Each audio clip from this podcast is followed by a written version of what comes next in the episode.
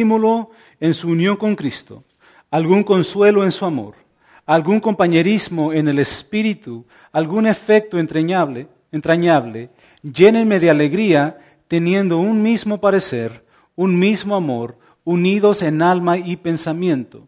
No hagan nada por egoísmo o vanidad, más bien con humildad consideren a los demás como superiores a ustedes mismos cada uno debe velar no solo por sus propios intereses, sino también por los intereses de los demás. La actitud de ustedes debe ser como la de Cristo Jesús, quien siendo por naturaleza Dios, no consideró el ser igual a Dios como algo a que aferrarse. Wow.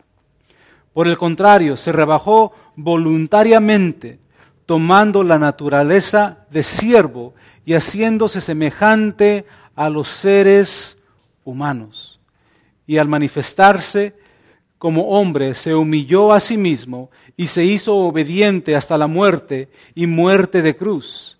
Por eso Dios lo exaltó hasta lo sumo y le otorgó el nombre que está sobre todo nombre, para que ante el nombre de Jesús se doble toda rodilla, en el cielo y en la tierra y debajo de la tierra, y toda lengua confiese que Jesucristo es el Señor, para gloria de Dios Padre.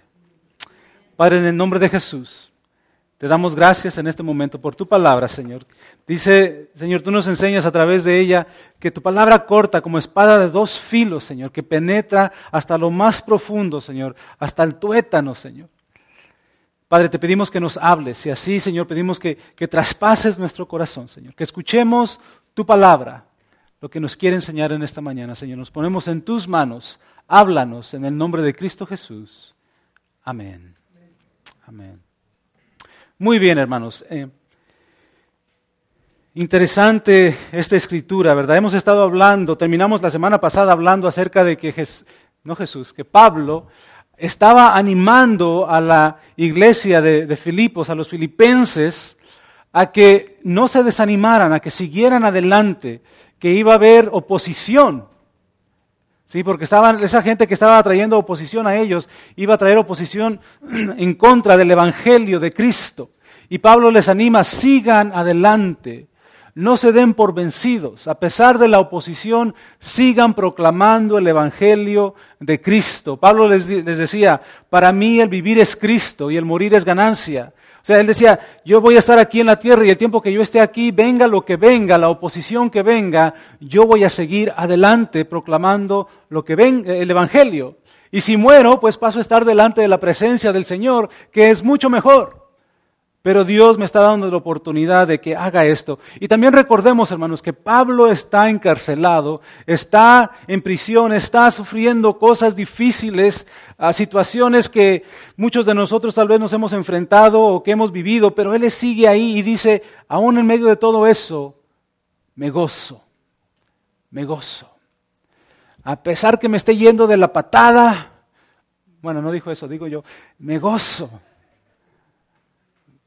me gozo, porque el gozo es algo que, no se va nada más porque vienen las circunstancias difíciles. El gozo está ahí. entonces, Pablo pasa de esto y ahora nos empieza a hablar acerca de la unidad entre los creyentes. La unidad en medio del pueblo de Dios, dentro de la iglesia. Muy bonitos cantos que cantamos hoy en cuestión de la unidad. Yo no sé tú, pero en los ochentas, a finales de los ochentas, y si no me equivoco, también en los noventas, ah, ya estoy viejo. Eh, yo no sé cuando, si se acuerdan cuando Michael Jordan entró a, los, a, los, toros de Chicago, los Bulls, y que entró y que jugaba así como yo más o menos, bien padre y hacía unas movidas y nada más él lucía ahí, era el único que se, que se miraba y decía, wow, todo el mundo iba a verlos nada más por él, porque él era lo máximo. O sea, cualquier niño quería ser como él. Yo me pongo a pensar en él ahorita y quisiera jugar como él jugó, pero eso no se va a dar. Pero de todos modos uno se emocionaba y lo veía a él, a él. Y, en aquel entonces el equipo no, no era muy bueno, no lo era. Entonces es prácticamente como si él jugaba solo. anotaba 40, en veces 50, en veces hasta 60 puntos en juegos. Y decías tú, bueno, ¿y los demás qué están haciendo? ¿Y qué estaba sucediendo? Que en realidad no había unidad. No eran un equipo. Entonces vino un entrenador y les enseñó a jugar en equipo, le enseñó a él a usar todo lo que tiene y darlo todo, pero a la misma vez traer a aquellos que estaban con él y que fueran parte de esto. ¿Y qué sucedió? Cuando él estaba jugando nada más él solito, por decirlo así, no ganaron nada. Pero empezaron a jugar como un equipo. Y empezaron los demás a ser parte de este equipo. Empezaron a jugar en unidad y empezaron a ganar campeonatos. Ganaron tres al hilo y después ganaron otros tres. Seis campeonatos. Eso, hermanos, es nada más posible cuando hay unidad. En esta porción de la escritura y específicamente estos primeros cuatro versículos, Pablo nos quiere dar instrucciones para la unidad. Instrucciones para cómo vivir en unidad. Dice el primer versículo, por tanto, si sienten algún estímulo en su unión con Cristo, algún consuelo en su amor, algún compañerismo en el espíritu, algún afecto entrañable. En este versículo, hermanos, es como si Pablo estuviera preguntando, es más, está preguntando, ¿acaso no han encontrado consuelo en Cristo, en su amor? ¿Acaso no han encontrado compañerismo con Cristo por medio del Espíritu Santo? ¿No han recibido afecto? ¿No han recibido misericordia eh, de parte de Cristo? ¿No han recibido todas estas cosas buenas de parte de Cristo? Y la respuesta es que en realidad estaban recibiendo todo esto y habían recibido esto de parte de Cristo. Y de la misma manera nosotros, hermanos, eh, eh, hemos recibido todo esto de parte de Dios, de parte de Cristo, de parte de esa relación que nosotros tenemos con Cristo Jesús. Entonces, siendo así, Pablo les está diciendo a ellos, no pueden fallar. Era necesario, hermanos, reflejar la realidad de estas cosas que habían recibido, que habían experimentado de Cristo. Era necesario reflejarlas en sus relaciones el uno con el otro. ¿Cuándo fue la última vez que sentiste el amor de Cristo? La última vez que sentiste el abrazo de tu hermano, de tu hermana. Entonces Pablo les dice, hey, recuerden eso. Fíjate, Pablo a esta iglesia de los filipenses, él, los amaba mucho y ellos también lo amaban a él, a tal grado que le habían mandado apoyo financiero. Entonces, eh, lo amaban a, tal grado y él lo tenía en tan alto estima a, eh, a, ellos y ellos a él y se respetaban. Entonces, Pablo estaba escuchando cosas buenas, pero también a la misma vez estaba escuchando que había entrado ciertos problemitas en esta iglesia, ciertos desacuerdos, pleitos, que no me gusta tu pelo, tu bigote. Y iban escalando, escalando, los problemas se iban haciendo más y más grande. Había lo que, lo que se le llama disensión en medio del pueblo, en medio de la iglesia de Cristo. Y Pablo les dice, hey, ¿Qué no han recibido esto de parte de Dios? ¿Qué no lo han experimentado?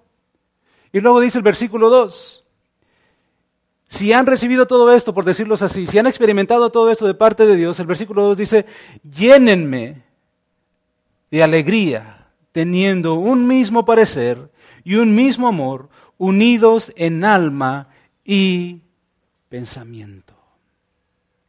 Hermanos, hemos aprendido que a pesar de los problemas, a pesar de las situaciones difíciles, Pablo está lleno de gozo.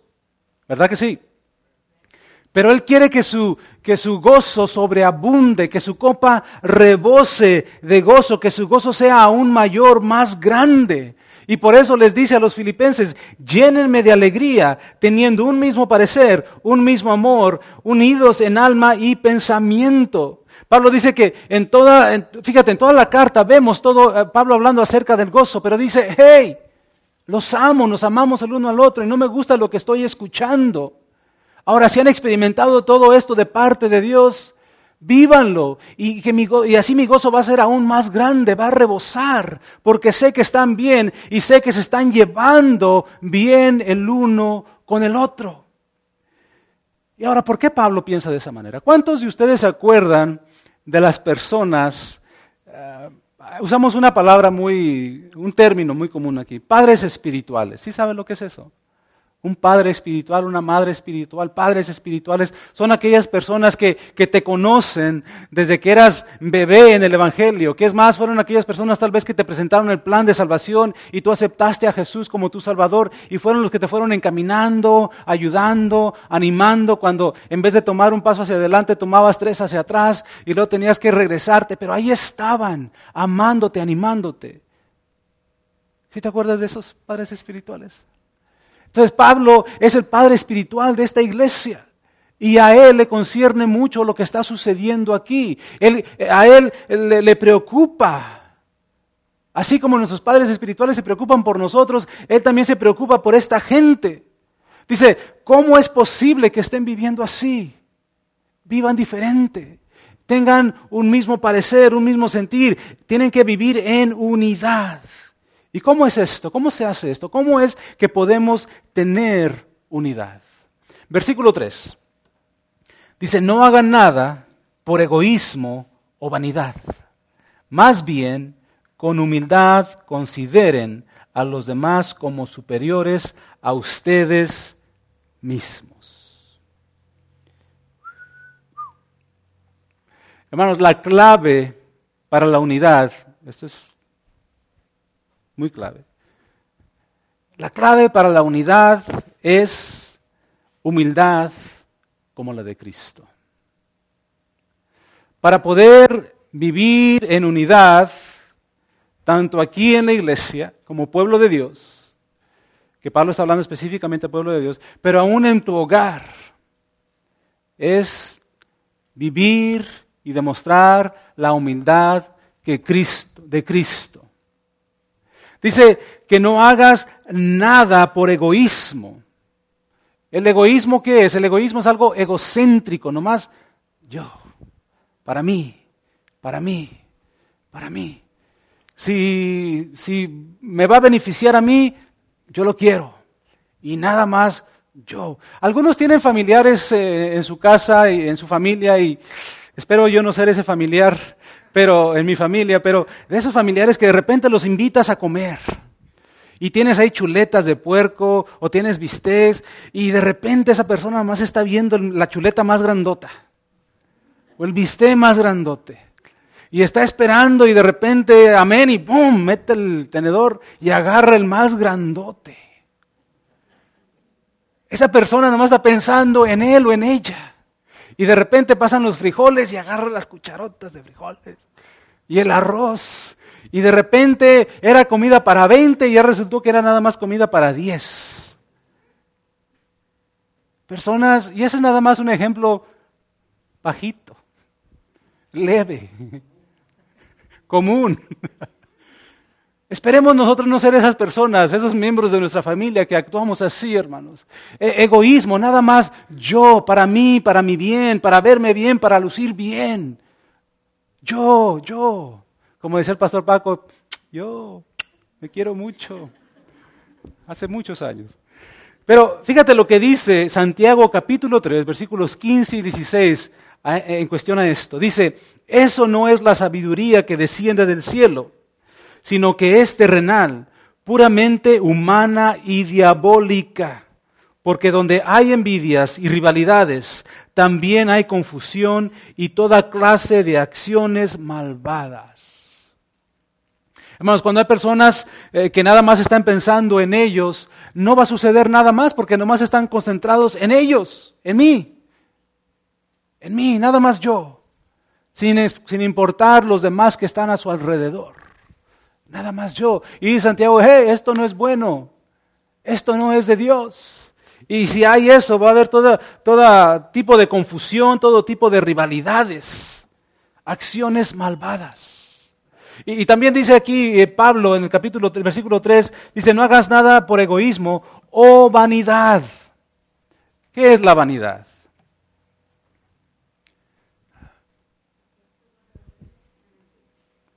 Me creo mucho. Órale. Yo. Yo me la sé de todas, todas. Yo. Algunos que caminan así, ¿verdad? Bueno, bueno, eso ya es más. Algunos se las ponen así nada más porque piensan que se mira bien. Pero bueno, la cosa es esto. Por vanidad. ¿Qué es lo que hace la vanidad, hermanos? En realidad la vanidad distorsiona nuestro punto de vista. Porque si soy una persona vanidosa, creo que lo sé todo y que sé más que todos.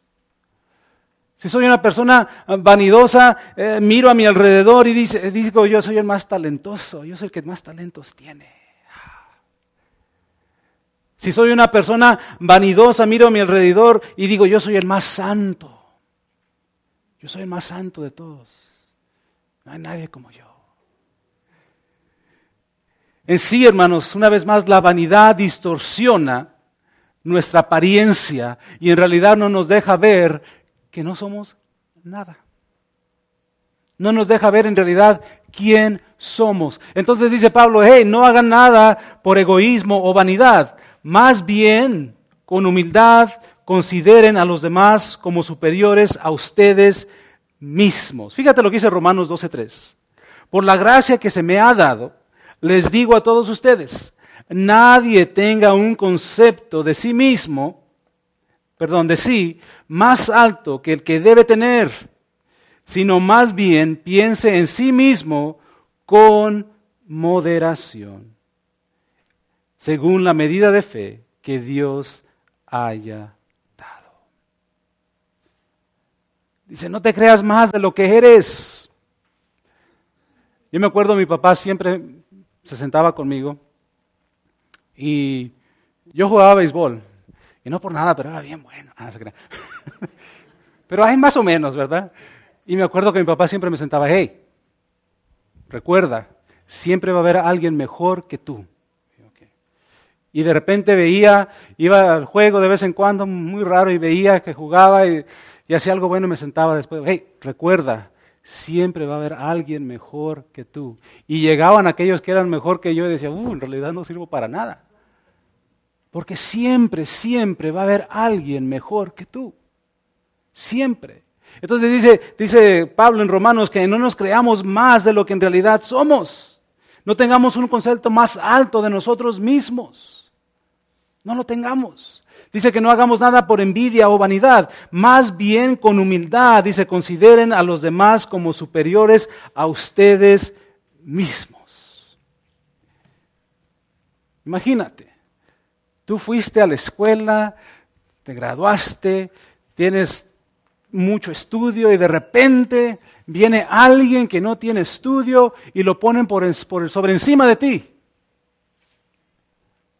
Dices, no, pues no se vale. Yo me quemé las pestañas estudiando. Yo sí, y ahora viene este y lo ponen arriba de mí. Dice Pablo, una vez más, dice, más bien con humildad consideren a los demás como superiores a ustedes mismos.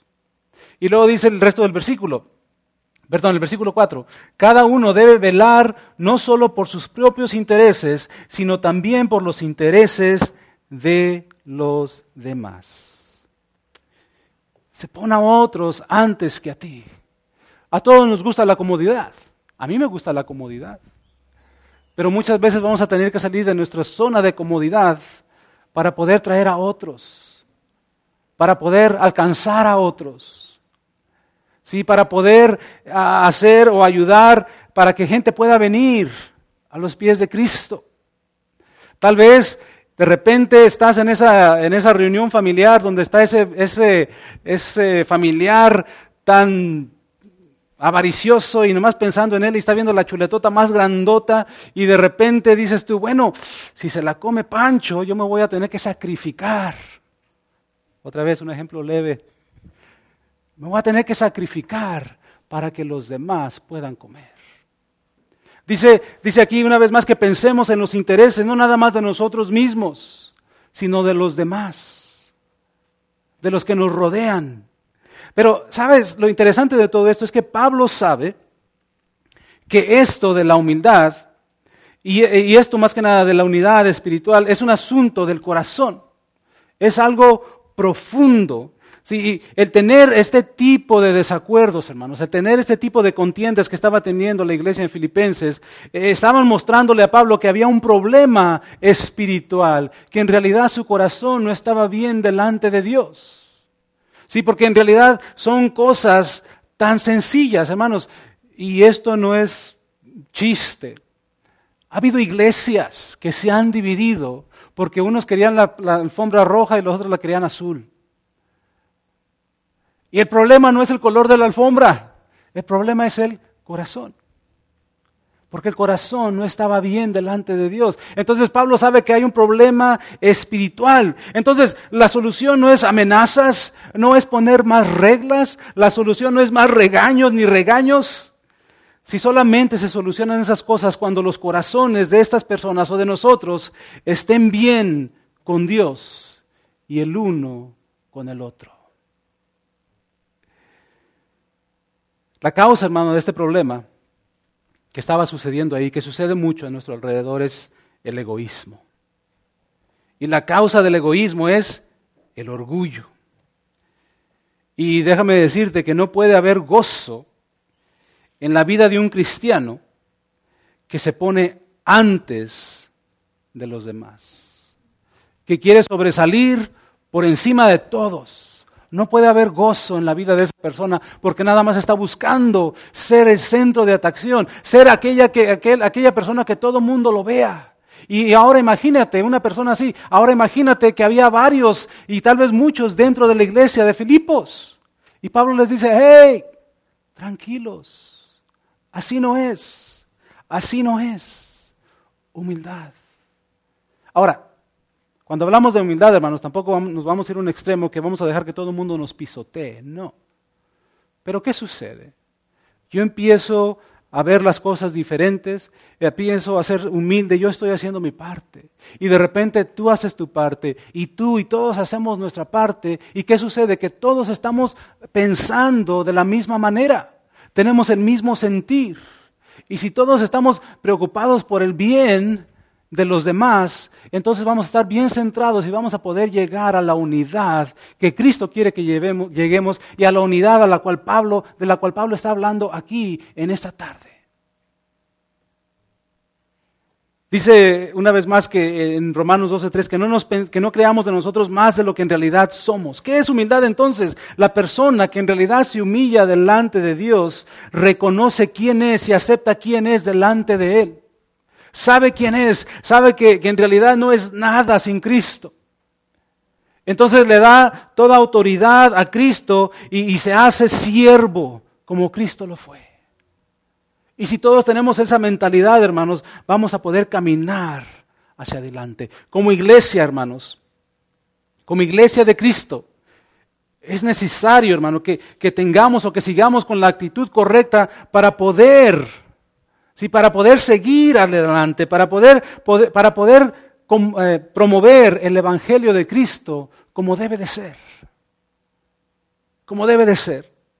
en la iglesia, hermanos, para que la iglesia marche hacia, adelante, eh, se necesita planeación, se necesita visión, se necesitan eh, unir, unidad, se necesitan tantas cosas. Eh, necesitamos, hermanos, todo esto. Pero no hay nada más importante y más necesario que la gente trabaje en unidad. No nada más que el equipo se junte una vez al mes y estos son los planes y vamos a hacer esto y vamos a hacer lo otro, sino que todos, todos nos unamos y trabajemos y lleguemos y, vayamos y podamos lograr nuestro objetivo, que es alcanzar almas para Cristo. Amén. Entonces Pablo les dice, hey, escúchenme, necesitan ser unidos. Y para unirse la única manera de poder ser una, familia unida es humildad. Humildad. Ahora, la siguiente porción de la Escritura, versículos 5 al 11, Pablo nos va a mostrar eh, nuestro mayor ejemplo de humildad, que es Cristo Jesús. Fíjate lo que dice el versículo 5. La actitud de ustedes debe ser como la de Cristo Jesús. Eh, esto es, es pesado lo que dice Pablo aquí en eso. Pablo les acaba de decir todo esto, ahora les dice, hey, por si no me escucharon. En otras palabras, dice Pablo, quiero que, que este punto llegue hasta lo más profundo de su ser. Sí, quiero que, que esto penetre todo su ser. Y les dice, la actitud de ustedes debe ser como la de Cristo Jesús. Sí, en nuestras relaciones con los demás, hermanos, la actitud de nosotros debe ser como la de Cristo. Sí, Él no quiere que nada más tomemos y la veamos y digamos, wow, qué tremendo Jesús. Wow, lo admiro mucho, sino que, que tomemos eso y lo vivamos, que lo pongamos en práctica, en práctica. Entonces, la mente de Cristo, ¿cómo es la mente de Cristo? Ve conmigo al versículo 6. Y este es el gran ejemplo. Dice, quien siendo por naturaleza Dios, hablando de Cristo, no se consideró el ser igual a Dios como a algo, como algo a que aferrarse. Pablo dice, hermanos, y sabemos que Jesús es Dios. Jesús es la segunda persona de la Trinidad. Jesús estaba ahí desde antes de la creación. Jesús es el principio y el fin. Jesús es Dios. Jesús es el, es el Todopoderoso. Jesús fue el que, el que nos creó a ti y a mí. Jesús estaba ahí, hermanos. Él estaba rodeado de gloria, rodeado de poder. O sea, en otras palabras, no había nadie más poderoso, nadie más hermoso que, Jesús. Él estaba ahí, nadie más alto que Él. Pero aún así, pero aún así dice que no se consideró, ¿sí? que no se consideró igual a Dios, como algo que aferrarse. En otras palabras, no tomó esto como excusa y dijo, yo soy Jesús. ¿Esos mexicanos? No, él no hizo eso. Dice que no se consideró igual a Dios. En otras palabras, no usó eso como excusa para, para no venir a la tierra, para no, como para no venir a este planeta y hacerse como nosotros. Y luego fíjate lo que dice el versículo 7. Por el contrario, se rebajó voluntariamente, tomando la naturaleza de siervo y haciéndose semejante a los seres humanos. En inglés dice, se hizo nada. He became nothing. Me gusta eso. ¿Por qué? Porque nos da a entender que no somos nada. Wow. En comparación a Dios, hermano, no somos nada. ¿Qué somos? Polvo, agua. Somos, la mayoría de nuestro cuerpo está compuesto de agua, si sabías, verdad? En comparación a Dios, no somos nada. Y Jesús era todo. Pero dice aquí que no se hizo, que se hizo, ah, en, inglés dice que se hizo nada, y aquí dice que se hizo como siervo. En otras palabras, él no tomó en cuenta, hey, yo soy Jesús, yo soy el Hijo de Dios, yo soy Dios. Sino que eso no lo, no lo detuvo a él. Él estaba rodeado de gloria, sentado en majestad donde ninguno de nosotros jamás vamos a estar sentados ahí. Ahora, él de repente dijo, yo voy. Sí, yo voy. De gloria a la tierra, a nacer en un pesebre, en un pesebre rodeado de animales, el rey de gloria. Nomás para que nos demos una idea del ejemplo de humildad de Jesús.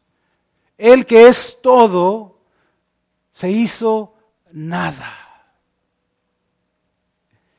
Ahora, aquí hay algo también muy importante. Siendo Dios, tiene todos estos atributos. Conocemos algunos, todo lo puedes, todo poderoso, todo lo sabe, está en todo lugar. Todos estos atributos, hermanos. Él es Dios. Él no los dejó en el, cielo, no, Él decidió no usarlos. Fíjate, Él decidió no usar todo su poder. Él, él, decidió no usar toda su gloria al estar aquí. Él decidió, porque se humilló a tal grado, voluntariamente decidió hacer esos atributos a un lado para poder estar aquí entre nosotros para poder estar aquí y darnos lo que tú y yo necesitáramos. Imagínate, rodeado de gloria, Jesús, Dios. Y por si fuera poco, vamos al versículo 8, dice, y manifestarse como hombre, se humilló a sí mismo y se hizo obediente hasta la muerte. Sea, yo soy Dios rodeado de majestad, el creador del cielo y de la tierra. Ahora voy a bajar, voy a dejar mi trono celestial y voy a bajar a la tierra, voy a nacer en un pesebre y voy a, voy a vivir una vida eh, recta, digna de imitar. Y también voy a dar mi vida. Yo, Dios, el Rey del universo,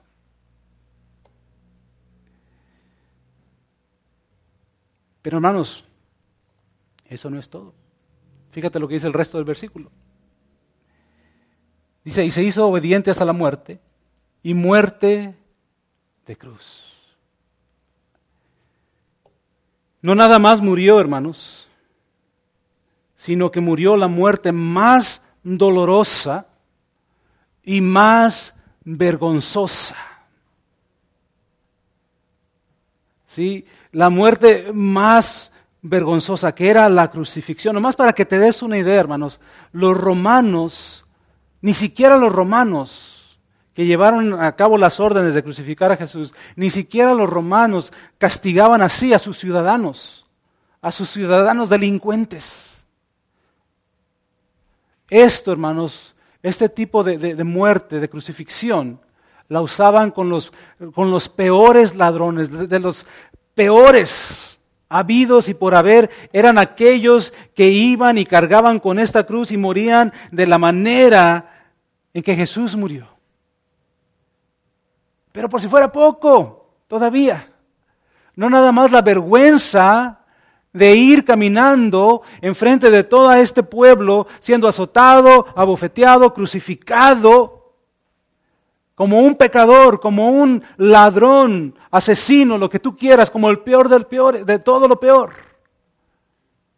Qué vergüenza. Pero aún así, hermanos, dice la palabra de Dios que en el momento que estaba todo el pecado sobre él, Dios le dio qué? Espalda. Jesús. Dios tuvo que voltear en ese momento, porque estaba todo el pecado del mundo sobre él.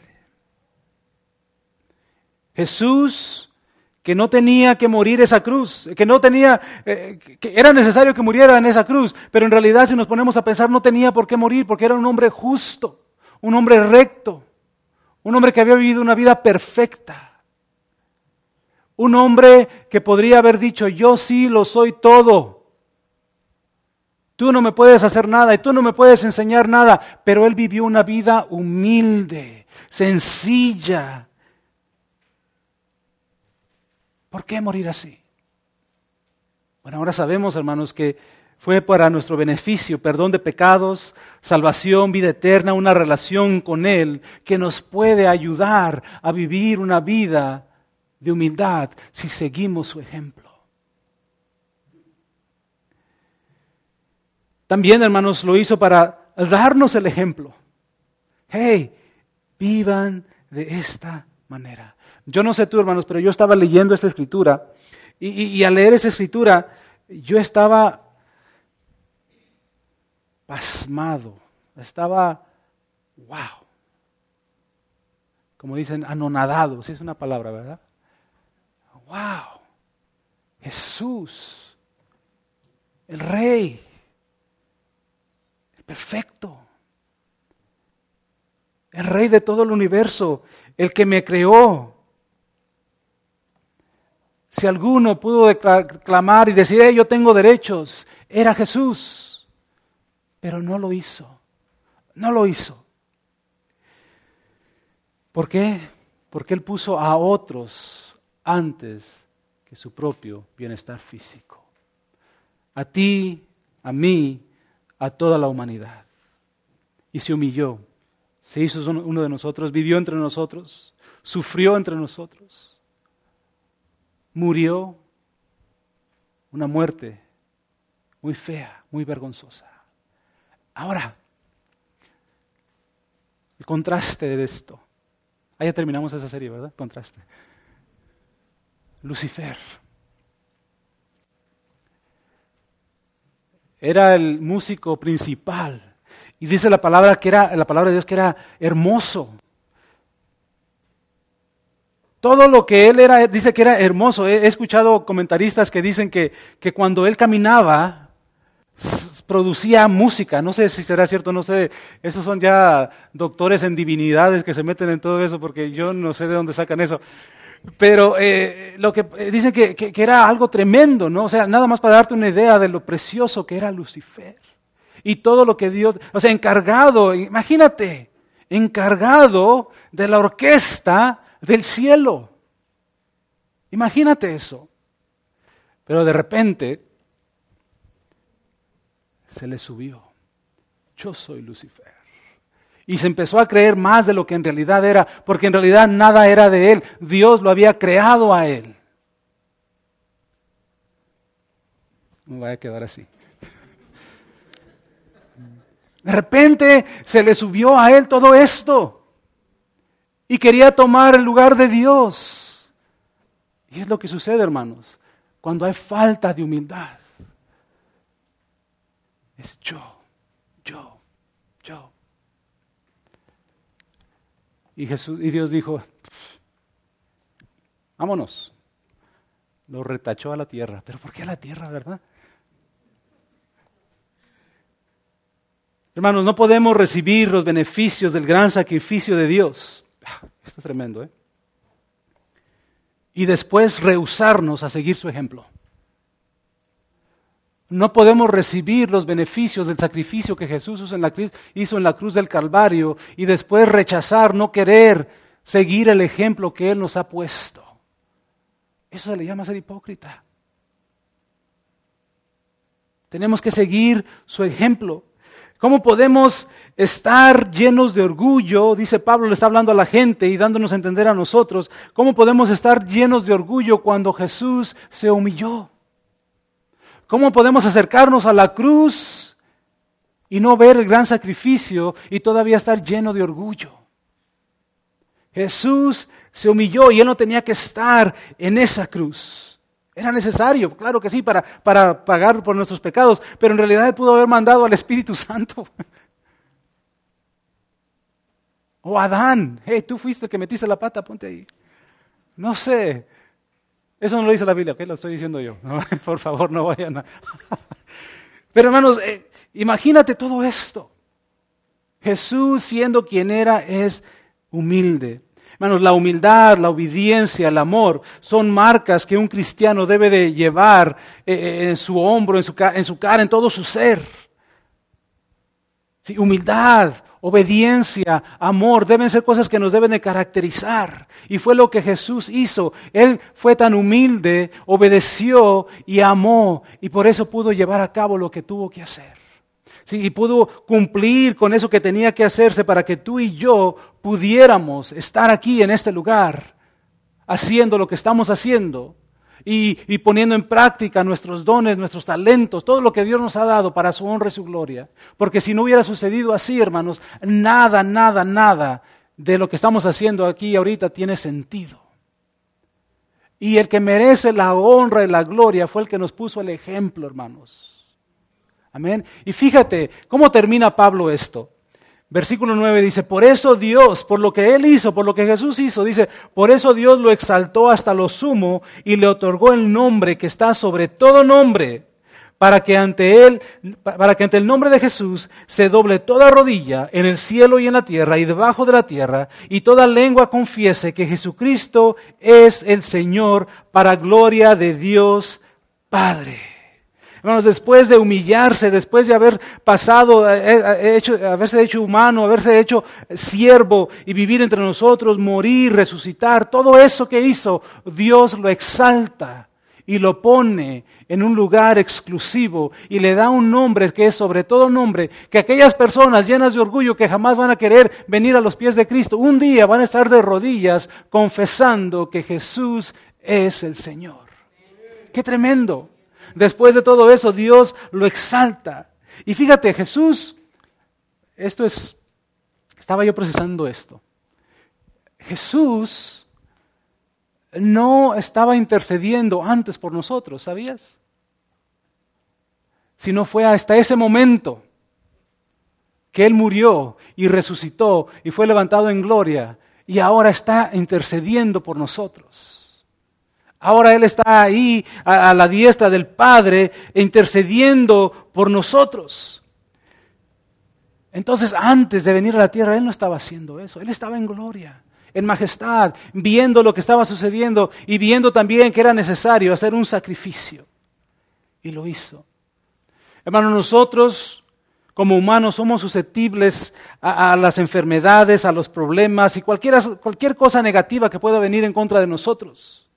Pero si nos unimos y nos mantenemos unidos, podemos, hermanos, lidiar con estas situaciones, con estos problemas. Hermanos, aquí no se trata de mi ministerio, de tu ministerio, aquí se trata que somos el pueblo de Dios. Aquí se trata que el nombre de Dios tiene que ser exaltado. Y por eso muchas veces voy a tener que hacer a un lado mi orgullo, mi vanidad, deshacerme de ella y permitir que la humildad de Cristo eh, que, que penetre todo mi ser y diga, hey, ¿cuál es lo mejor? ¿Qué es lo que va a exaltar a Dios mejor? Que yo me pare aquí, predique y hable bonito o feo como sea o que demuestre humildad, que demuestre amor, que ponga a otros antes de mí. Hermanos, tal vez nos preguntamos, bueno, ¿y qué resultaría después de esta carta que Pablo escribió a los filipenses? Bueno, la, Biblia no lo menciona, ¿verdad? Pero 50 años después hubo un hombre que se llamaba Policarpio. Imagínate que te llamaras Policarpio. Y la historia nos enseña que, 50 años después de que Pablo escribió la carta a los filipenses, él escribió una carta más a los filipenses para ver cómo estaban. Y después de 50 años de, de la carta a los filipenses, los filipenses le dicen a Policarpio, hey, seguimos vivos y coleando y seguimos en unidad. ¿Por qué? Porque este hombre se levantó y les dijo, hey, no me gusta lo que está sucediendo. Hermanos, nosotros como pueblo de Dios, ya sea dentro de aquí, en la iglesia, pero también en nuestros hogares, en el trabajo, donde quiera que vayamos, debemos de responder de la misma manera, hermanos. Debemos de ser humildes, llenos de amor, obedientes a Dios. Porque si somos humildes, hermanos, entonces va a haber unidad. Sí, va a haber unidad. Vamos a tener problemitas, vamos a tener situaciones, pero cuando estamos unidos, ¿qué sucede? Todos podemos. Mira, sucede algo, y no sé si te has dado cuenta. Las mujeres se reúnen y de repente empiezan a platicar y de repente todas están chillando y todas están riéndose y wow, ¿por qué? Porque ellas se abren y se cuentan sus cosas y se necesitan ayuda y dicen, ¿cómo me siento? Pero nosotros los hombres, ¿cómo estás? Oh, muy bien. Eh, ¿qué de nuevo? Oh, todo muy bien. Todo chévere, como dicen allá en, Ecuador. Ah, y tal vez no te das cuenta que le dieron una promoción, tal vez no te das cuenta que está pasando por esto, por lo otro, porque somos más reservados. Hasta cierto punto tenemos que aprender de las mujeres a, ser más abiertos, para poder ayudarnos, para poder entrar, porque muchas veces tu esposa no te va a poder entender. en veces tú ni, ni tú mismo te entiendes. Pero hermanos, si unidos trabajamos, si unidos, hermanos, lidiamos con estas cosas, hermanos, entonces podemos ser la iglesia que Jesús nos ha llamado a ser. La, unidad, hermanos, solamente puede ser posible si hay humildad. ¿Por qué estás sirviendo en la iglesia? Pregúntate. ¿Por qué estoy sirviendo en la iglesia? O tal vez no estás sirviendo en la iglesia. Pregúntate, ¿por qué no estoy sirviendo en la iglesia? Evalúate a ti mismo. ¿Qué es lo que te motiva a servir? ¿Qué es lo que te motiva a no servir? Y si te motiva el no servir, el servir, porque quieres lucir bien, porque quieres que todo el mundo te vea, porque todo el mundo te escuche, porque todo el mundo quiere, quieres que tú sepan, quieres que sepan quién eres. O si no estás sirviendo porque no quieres y no te puedes bajar a, ser siervo o lo que sea, entonces hermanos, si estás sirviendo por la razón equivocada o si no estás sirviendo también, hermanos, no estás haciendo ningún impacto en el reino de las tinieblas. ¿Por qué estamos sirviendo? En tu casa, en tu hogar. ¿Eres siervo? ¿O quieres que tus necesidades sean las únicas que sean satisfechas? Humildad. Humildad. En esta tarde, hermanos, Pablo nos enseña que la humildad trae unidad. Si somos humildes, así como Cristo lo fue, va a haber unidad. Ponte de pie.